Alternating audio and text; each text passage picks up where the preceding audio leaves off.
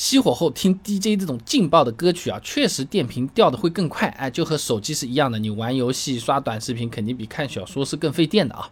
首先，声音它是有高中低音之分的，音响也有对应的输出单元，哎，就好比食堂阿姨炒菜、传菜、打菜，它各有分工啊。相对来说，低音单元的功耗它是会比较大的。邓汉波在《电声技术期刊》上面发的一篇论文给你看啊，《浅谈线阵列扬声器系统设计调试》上面说呢，音响它要根据频响范围、声压等等配置不同单元的功率啊。它上面讲到的一个案例啊，高音单元呢功率是五十瓦，中音单元呢一百七十瓦，低音单元呢四百瓦啊。不同音响配置肯定是略有不同的啊。汽车上面的音响功率一般也没有那么高，但是低音单元的功率。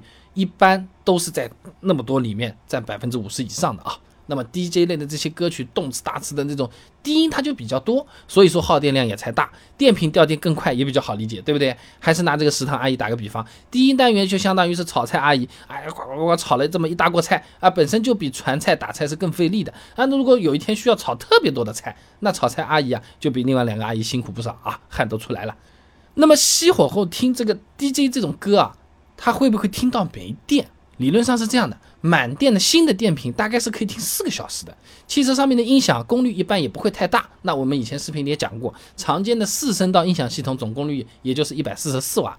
家用车电瓶的容量呢，一般都是五十安时左右，输出电压呢是十二伏。也就是说，听 DJ 的时候，假设音响是全功率输出，电瓶满电的情况下，最多能听四点二小时。哎，但刚才讲的这些都是计算了音响的耗电，哎，熄火之后还有什么灯光、防冻系统，这种都是要供电的，所以连续听四个小时的 DJ 啊，基本上就是没电了啊。实际上是这样的，现在很多车子为了防止电瓶亏电，它有个自我保护机制的。你熄火的情况下，你用电到一定的时间，它自动会断掉的。你比如说日产、领克，差不多十分钟就断电；奔驰呢，一般是半个小时。哎，就好比今天的食堂炒菜阿姨炒了十分钟，哎，我去喝口水休息一下啊，不炒了，不炒了。不是说菜没了，我去休息一下，没法炒。哎，是这么个情况啊。那刚才讲的都是新电瓶啊。电瓶在用的时候，这个会产生损耗的，容量会越越变越小的，这和手机是一样的。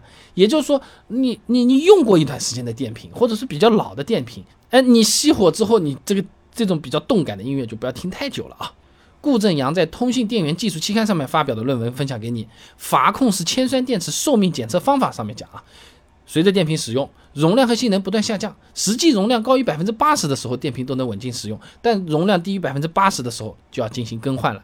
汽车上常见的单体十二伏铅酸电瓶啊，每次充满再放电的情况下，寿命一般在五年左右。说人话，用了四五年的电瓶，电瓶容量起码还要打个八折。刚才说的四小时，你不能满打满算的，哎，基本上只有三个小时左右。另外，我们平时的车子如果不是天天开，它有可能本身它电量不是满的。